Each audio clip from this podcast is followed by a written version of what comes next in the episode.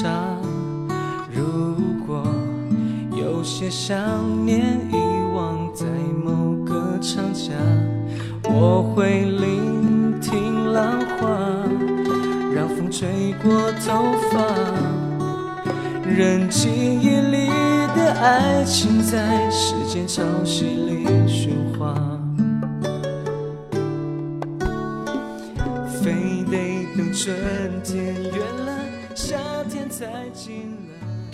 Hello，大家好，您现在收听到的是由 VC 为您带来的午夜飞行电台。在今天的节目当中呢，我们继续请来了一位好朋友，和大家一起来聊一聊关于旅行的那些事儿。呃、今天的嘉宾是我们的一个新朋友，是对台湾有着很深厚感情的大池。大家好，我是大池。刚才我们说到大池是对台湾有着非常深厚感情的，啊、你先简单跟大家介绍一下你和台湾的这个深厚感情是怎么建立起来的？就是我在上大学的时候有一次交换生的机会，然后有各个地方，嗯，但是我觉得台湾这个地方，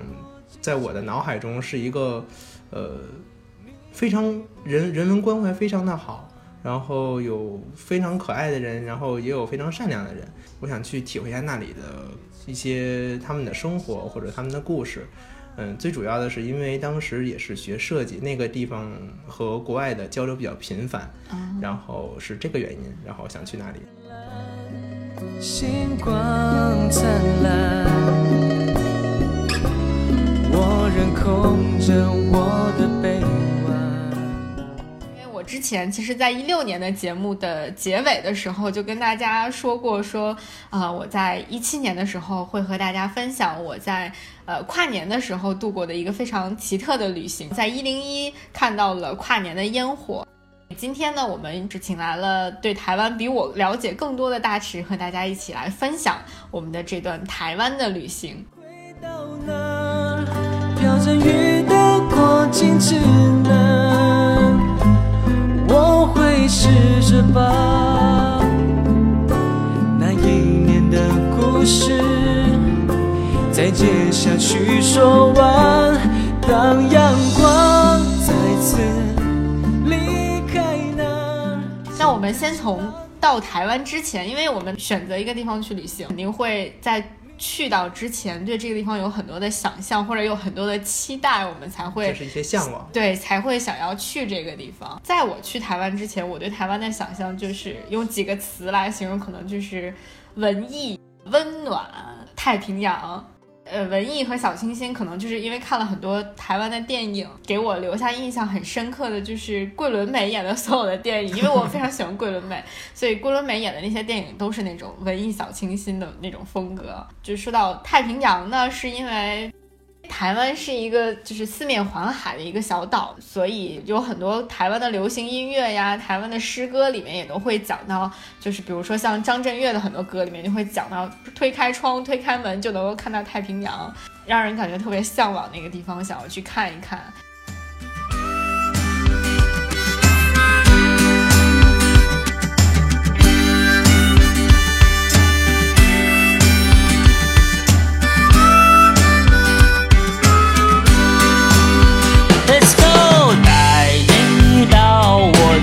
家乡去看一看，我家对面是蔚蓝的太平洋，一直海平线升起红红的太阳，走过一回，一辈子不会忘。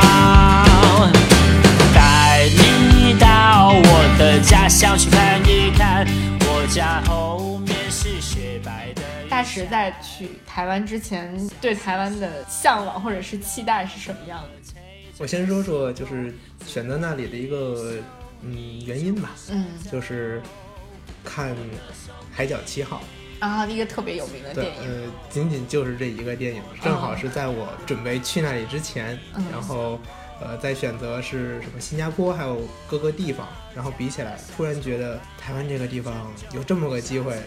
就是有这么长时间，然后去深入的了解这个地方，太难得了，嗯。所以要说想办法一定要去一次，然后对那里感觉就是很简单，就是小清新，嗯。然后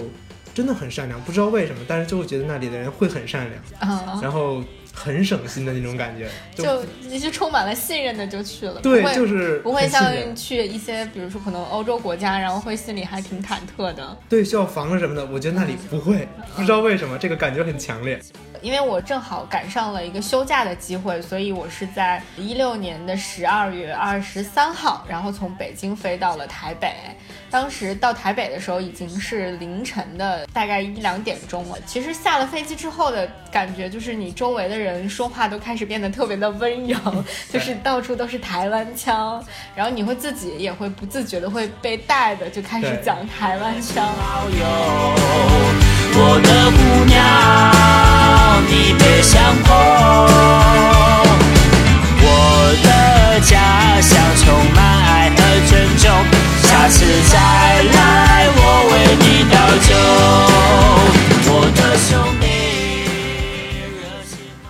司机把我们送到那个我们住店的那个地方的时候，其实已经凌晨大概两点多钟了。特别让我感动的就是我们那个住店的那个店家就一直都没有关门。我们的车停在那个门口之后，他就主动出来了，然后说：“你是谁谁谁吗？”我说：“对。”他说：“啊，你终于来了，赶紧进来，快来休息什么的，就好像是你的家人一样在等着你。你一直都没来，然后他就不会关门，就一直会等着你来。来了之后把你安顿好，然后他们才会去休息。”对，甚至还会担心你，对，然后就就觉得哎，好温暖啊！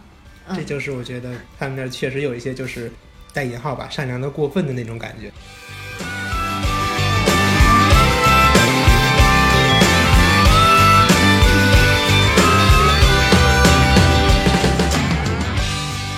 为了要在新年跨年的时候在台北看一零一的那个新年烟火，所以我们就打算逆向而行，先从。台南开始，然后从台南一路向北玩，最后回到台北，结束这趟完美的旅行。所以，我们今天的关于台湾的分享呢，也会从台湾的最南边台南和大家一起来分享。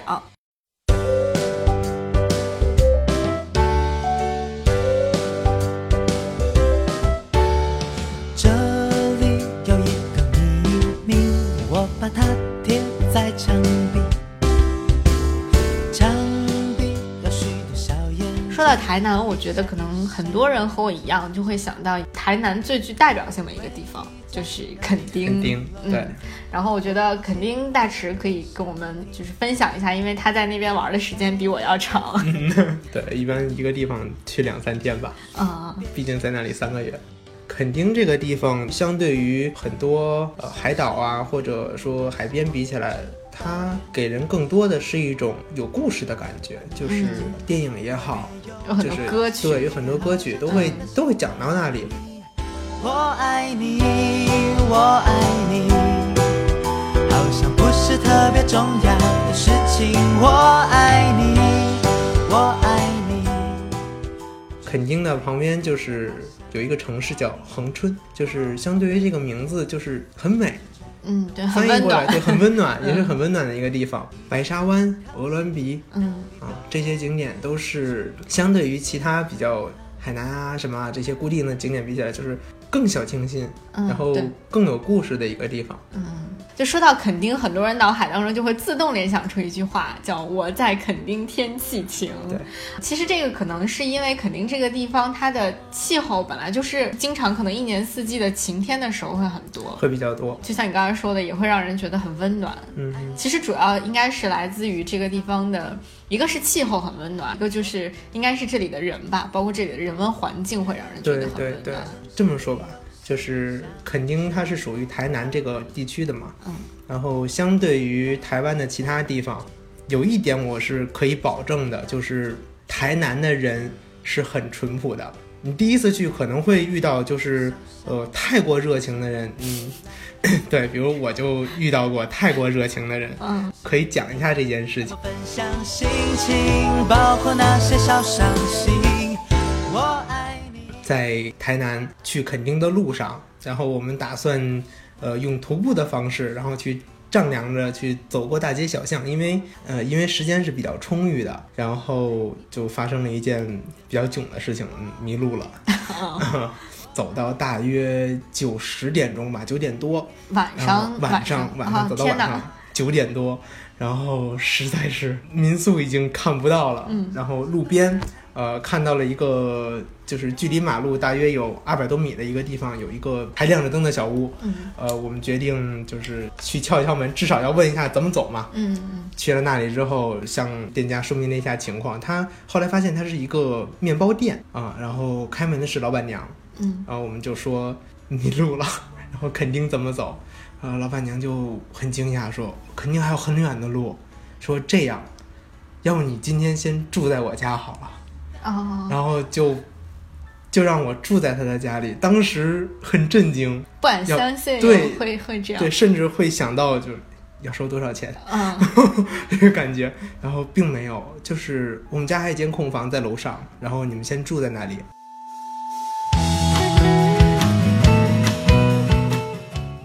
是当时心也是很警惕的嘛，嗯嗯，呃，几乎是抱着书包，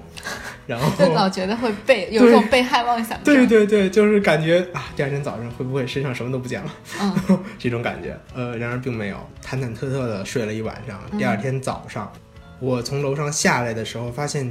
店家已经没有人了。嗯然后桌子上有一个纸条，然后上面写着“早餐已备好，慢用”。哇塞，那个感觉然后真的好感真的好感动。一个陌生人，我不相信他的时候，他居然相信我，把我一个陌生人扔在他的家里，然后告诉我出门关上门就好，并没有锁。就是夜不闭户这种东西，我一直认为是个神话。就是传说中的对对对，人和人相信到这个地步，不能说没有，但是真的好少，就至少我们在我们平时的生活里是遇没有遇到过，没有遇到，没有遇到，这个很神。嗯，对，对我来说，呃，很震惊，也很惭愧。那后来就是早上你们就是我们一直说不合适，嗯等到了店家回来，然后跟他聊天的过程中，知道他其实是海岸这边，然后唯一一家面包店。嗯然后他平时的工作就是做面包，然后老两口就没有事儿了，就出去了，就遛狗或者说遛弯儿，嗯看海边。家门会有条儿，谁要是要面包的话，给他打电话，他很快就能回来。哦啊，就是这么一种嗯，感觉很闲适的这么一种生活。然后知道我们的去向之后，一开始是执意要用车把我们送过去，啊，呃，但是我们觉得实在是不好意思，这太麻烦了，太麻烦了。然后就是向我向我们指明了方向，然后说不行可以坐公车，然后就结束了就这一段很神奇的。呃、就是在这个旅行肯定的旅行还没开始之前，就已经被这里的人深深的感动了。对，因为台中的人已经很好了，嗯就没有想到台南的人还可以更好。就会更善良。对，太善良了，嗯因为我实在不敢想象，如果我要是把一个陌生人留在家里，我会放心。就我觉得我们应该可能都不会让这个人住在住在自己家里对吧。对，你割了花，城市边缘你还守望因为我有好朋友去过台南，然后他说他在台南也遇到就是很好的人，当时他们是骑单车，好像是，嗯然后呢，这个单车就是骑到路上的时候就坏了，嗯然后好像应该就是自行车链子掉了吧，然后他就自己在安那个链子，但是他自己又不是特别会安。当时就内心特别的无助，后来就是路边的一个人过来，就上来甚至都没有说你的车子怎么了，或者是需不需要帮助，就什么都没有说，直接走过去，然后就帮他把那个自行车就就开始安那个链子。他也就一开始可能跟你差不多，就很震惊，然后不知道这个人要干嘛。那个人就很安静的帮他安好链子之后，就示意他上去骑一下，然后他上去上去骑了一下，没问题。那个人扭头就走了，在这个过程当中没有就是跟他几乎没有任何对话。那个人走了之后，那个同学大概反应了十秒、十五秒钟的时间，然后就开始坐在路边哭。他就觉得天呐，人和人之间就怎么可以这么好？听你刚才说那个故事，我现在一点都不惊讶，对，就是他们这边的人都是这样。完全可以做到这样。脚边留下。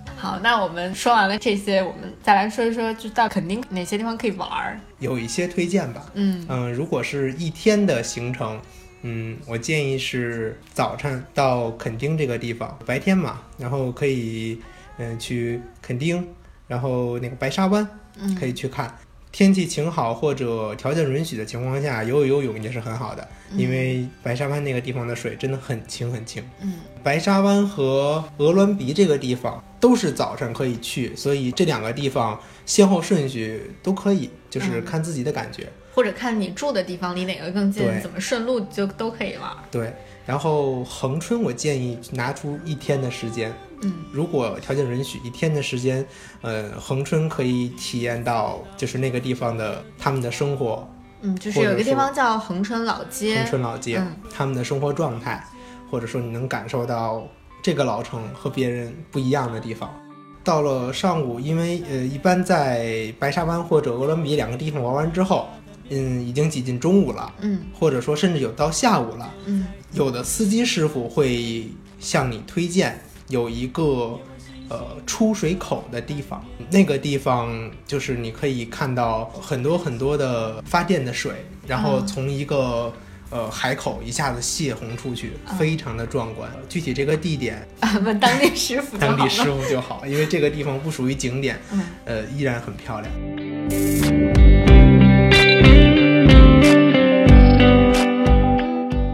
时间应该很快就到下午或者晚上了。嗯嗯，太阳日落之前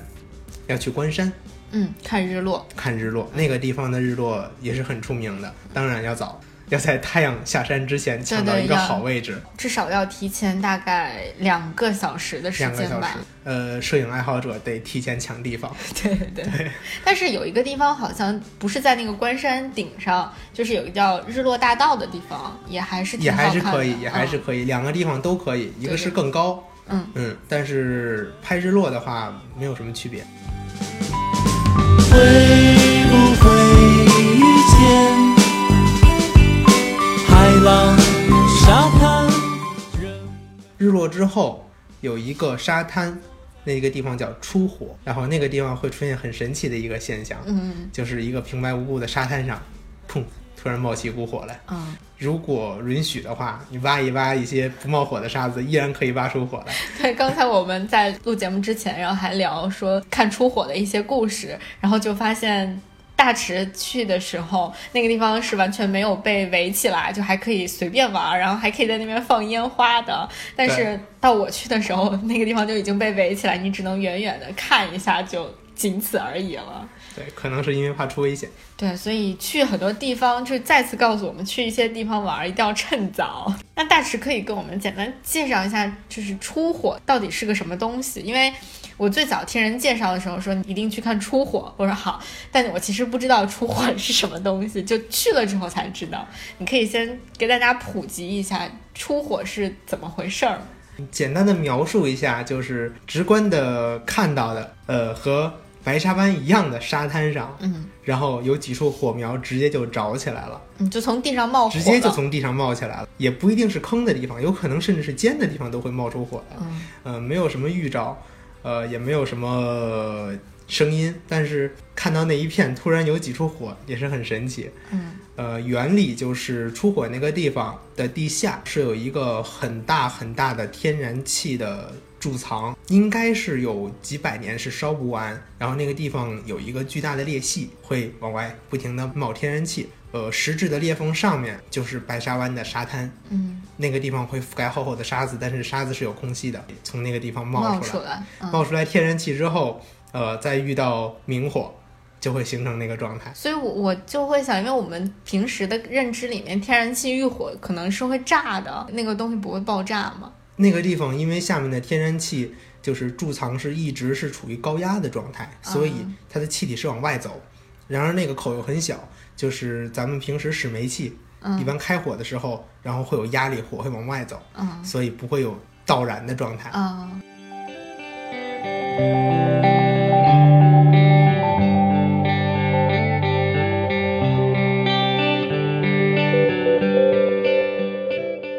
呃，大使是晚上去看的，然后我是白天去看的，所以我觉得还是看完这个照片之后，我觉得还是应该晚上去的效果会更好一些。晚上去就是它火焰第一明显，呃，第二反差会很大。嗯，对对对，嗯，去景点一定要趁早，因为我去的时候，嗯，那个氛围是这样。我现在描述一下当时的氛围，嗯，就是五到八个人，因为我当时去的也不是旅游季，然后有拿烟花的，就是烤玉米的，啊，然后那个氛围就是呃烤玉米的乒乓乒乓，然后放烟花的又在旁边非常的漂亮，就整体的氛围就跟大家大家围着一个篝火的那个感觉一啊样。，barbecue，然后对对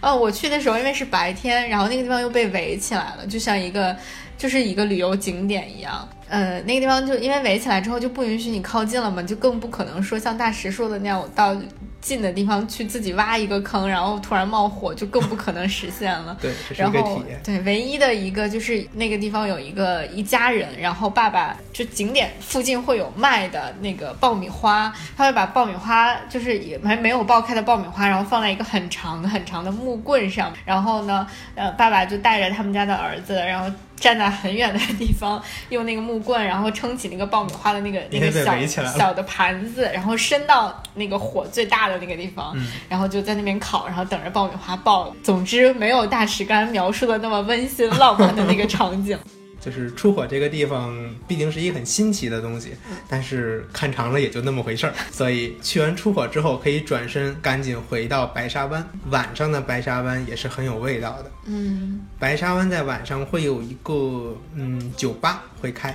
那个地方卖呃水啊，然后汉堡之类的。对，在这儿要特别提一下，相信很多人可能也都知道了，就是白沙湾的这个地方，就是李安导演的那部电影《少年派的奇幻旅程》的一个很重要的取景的地方。对，嗯，就是那个最后 Richard Park 和少年派回到岸上之后，那个老虎上岸离他而去的那一片沙滩就是白沙湾了。对，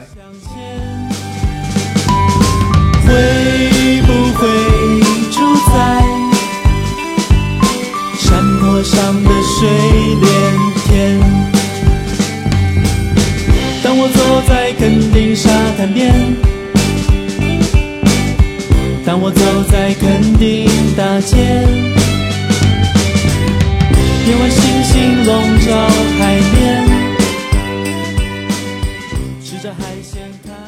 刚才大石帮大家就是规划了一个比较完美的一天的行程，嗯然后在这个里面呢，我可以给大家提供其他的选择。就刚才提到的白沙湾和关山是两个特别好的看日落的地方。刚才大石重点推荐了关山日落，然后我在这儿也要向大家推荐一下白沙湾的日落，也是非常美的。其实你看到的是两种不同风格的日落，对一个是在山上，然后一个是在海边。你可以看到非常平静的那个海平面，在夕阳的照射下，金光闪闪的那个景象也是特别特别的美。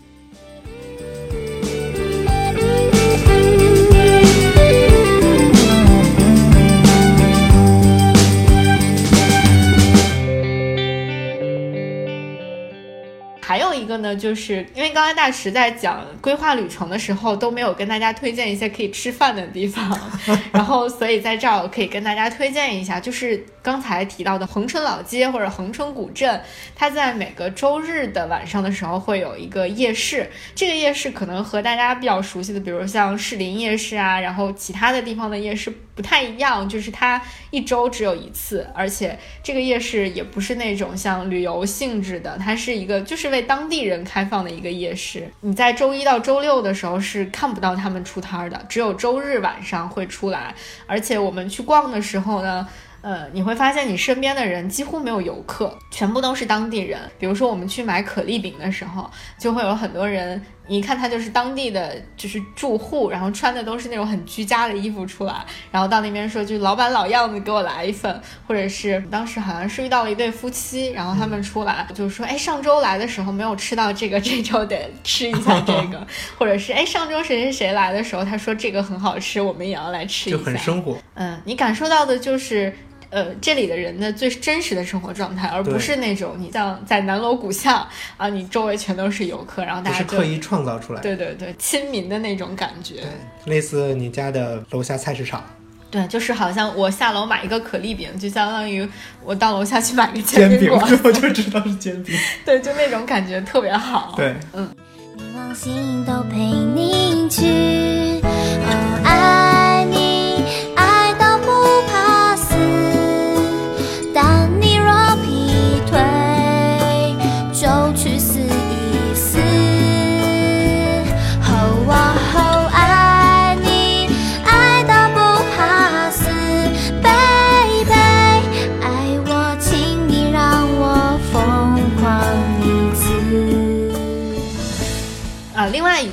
推荐大家可以去吃的，就是在垦丁大街上的夜市，因为我们在垦丁的时间其实是相对于在其他地方来说，我们在垦丁的时间是比较长的，所以在垦丁有比较悠闲的时光，能够去到处逛一逛，再加上垦丁地方很小，所以我们在第二天晚上的时候就去了垦丁大街上的夜市。呃，说是夜市，其实就是嗯，垦丁大街街两边，嗯然后有很多对，很有很多街边摊，它倒不是那种很成规模的夜市，但是这个街边摊就很丰富，有各种比如日式的玉子烧啊、大阪烧啊，然后还有你甚至可以买到像上海的那个生煎一类的东西。那个老板也很可爱，就是就邀请我们来尝一尝，而且他说你们是大陆来的吧？你们是大陆哪里来的？我说是北京来的啊，你你北京肯定也喜欢吃这个啊，这个包子很正宗的，就邀请我们一一定要吃一下。baby，爱我，请你让我。们印象特别深刻的就是在垦丁大街上有一个做 mojito 的小哥，哦他推了一个就是一个很简易的一个车，然后在那个车上放了各种各样的什么朗姆酒啊，然后各种各样的调酒的那些工具，旁边摆了一个很简陋的牌子，然后上面会写着呃今天特供是什么什么什么 mojito，大概一杯好像也就是五十台币左右的五六十台币的样子，也还很亲民啊。对，也很便宜。我的好朋友就非常的喜欢喝 mojito，然后就那走不动了。对，就到这儿就一定要喝一杯 mojito，那种感觉和你在酒吧里面喝 mojito 是完全两种感样感觉对对，而且对，就说到那个调 mojito 的小哥，我觉得早摊的摊主们、老板们都特别的 nice，就整个人看到他就很开心，对，就是整个人身上都散发着那种正能量一样的那种笑容对对特别有感染力。对，不知道为什么很开心，对，就很开心。莫名的开心。嗯，你买到他家东西，你没有买他们家的东西，他都就让你会觉得特别开心。对，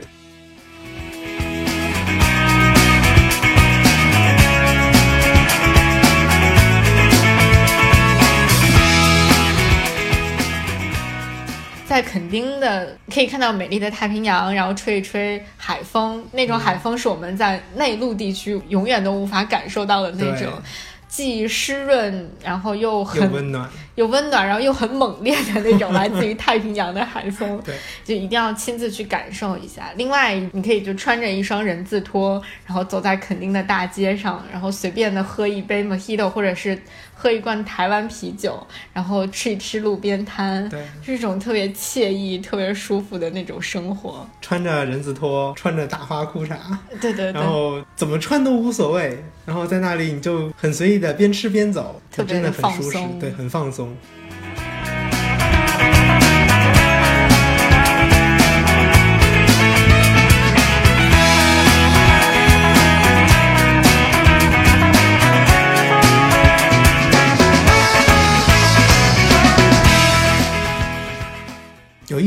要提一下，就是垦丁的落山风是很可怕的。嗯，就是在恒春的一条路上，在一所小学校旁边，那个地方的落山风是相当可怕的，可以说是危险甚至致命的。下午到晚上，为什么叫落山风？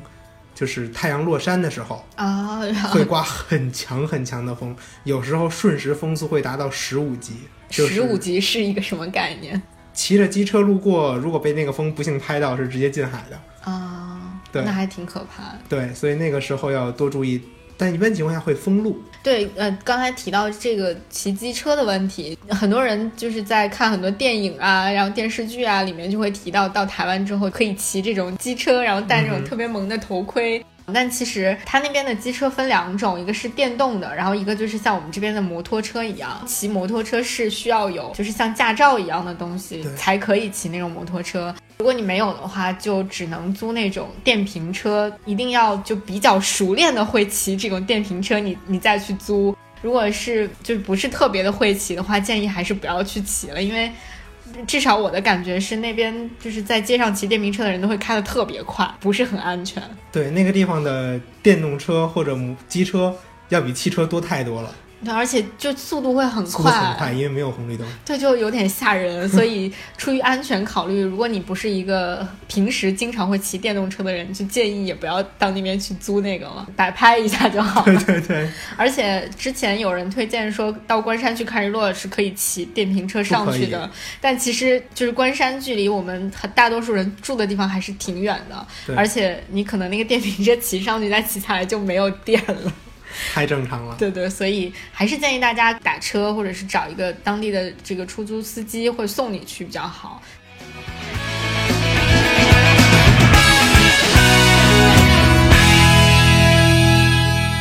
恒春老街，我们还要再多说一下，在恒春老街有一些是特别要跟大家推荐的，比如说，呃，刚才大池说到的那个《海角七号》那部电影里面、非常著名的阿佳的家就是在恒城老街。对，如今的这个啊、阿佳的家已经成为一个到恒城必去的景点啊、而且里面会有一个专门从海角七号这个地方干上这个地方邮戳的明信片，可以从这个地方寄出去，还是比较有纪念意义的对。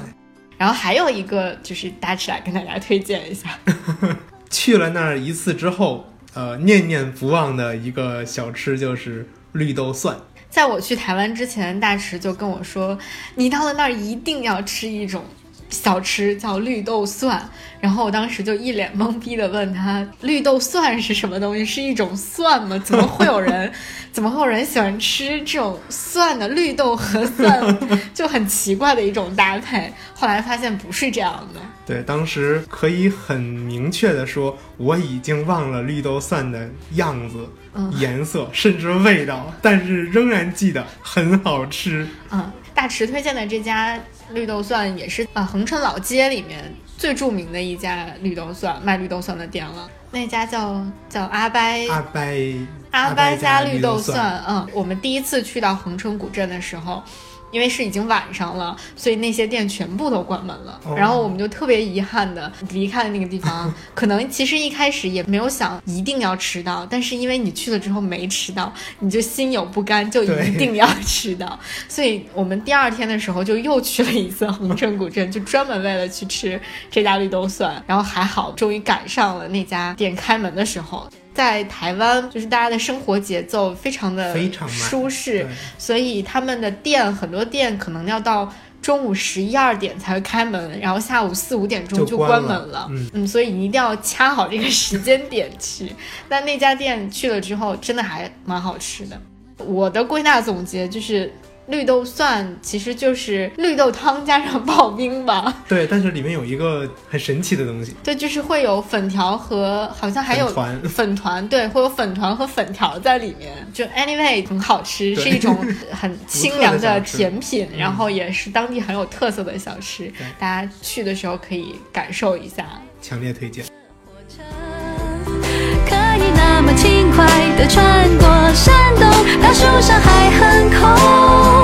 你要不要陪我？哦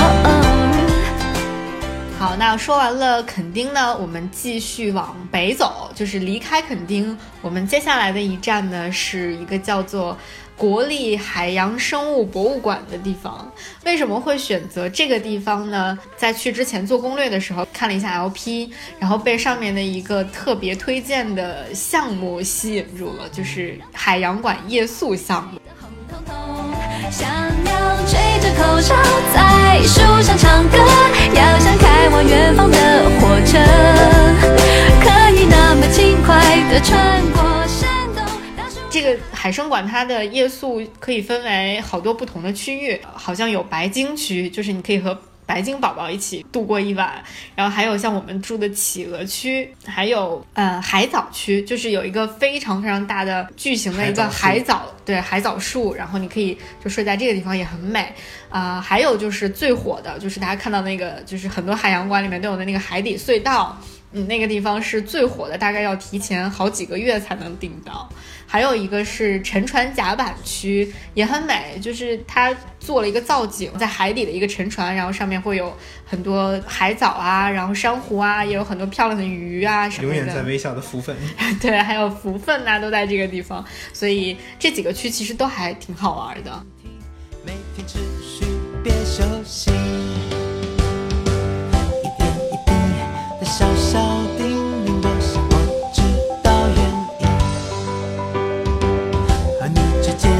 越来越有默契，好像真的喜欢。它的夜宿项目是从下午四点多钟开始，先会有一个人向你介绍一下我们整个这个项目大概需要也进行哪几个项目啊，大概是安排时间是怎么样的。然后之后呢，你就可以在这个整个海洋馆游人散去之后，只有你们大概十几二十个人，然后去参观，那种感觉就特别的不一样。那真是太爽了。对，而且因为其实，在海洋馆里面有很多动物，很多海洋生物，它们是夜间才会活动的。如果你正常去参观的话，你是看不到的。而且在那个深夜非常安静的海洋馆里面穿行的时候，你会脑补很多画面，就是像我就会想到那个博物博物馆惊奇妙魂，奇妙之夜，对博物博物馆奇妙之夜，你就会觉得啊，这些生物会不会突然就是跳出来，然后会不会有遇到什么很神奇的事情？比如化石突然活了。对对对，就很多脑补的画面在里面，所以如果有机会的话，就非常非常推荐大家可以参加这个夜宿海洋馆的项目。不着的雨，刚刚才决定要旅行，下一秒就出发去。然后呢，整个这个行程当中最吸引人的应该就是晚上睡觉的这个时间，因为我们是睡在企鹅区。就是你晚上睡觉的时候，你会看到企鹅们就企鹅是南半球生物嘛，它们的作息时间和我们北半球的生物是反着的，所以在你睡觉的时候，它们还没有睡觉，对他们还没有睡觉，然后所以你就可以看到他们还在那边蹦蹦跳跳的。南半球现在我们去的时候，南半球其实是极昼，所以企鹅们其实不怎么休息。所以当你睁开眼睛的时候，企鹅仍们 仍然很活跃，然后就在跳水啊，在游泳啊，就特别开心。你会觉得，哎，真的是度过了一个特别难忘又很很奇特的夜晚。如此就是接近这些海洋生物，然后跟他们过一夜，哇，这个感觉，呃睡的肯定不是最舒服的，对，其实就是睡在地上，而且我们睡在那个极地区，很冷，很你要你要穿着你。呃，我们带的所有的衣服，然后盖着被子，但是睡得很安心。无论是大朋友还是小朋友，如果有机会到垦丁的海生馆，一定推荐大家去参加一下这个夜宿的项目。能去参加一下，最好去看看，嗯，会有一个不一样的体验。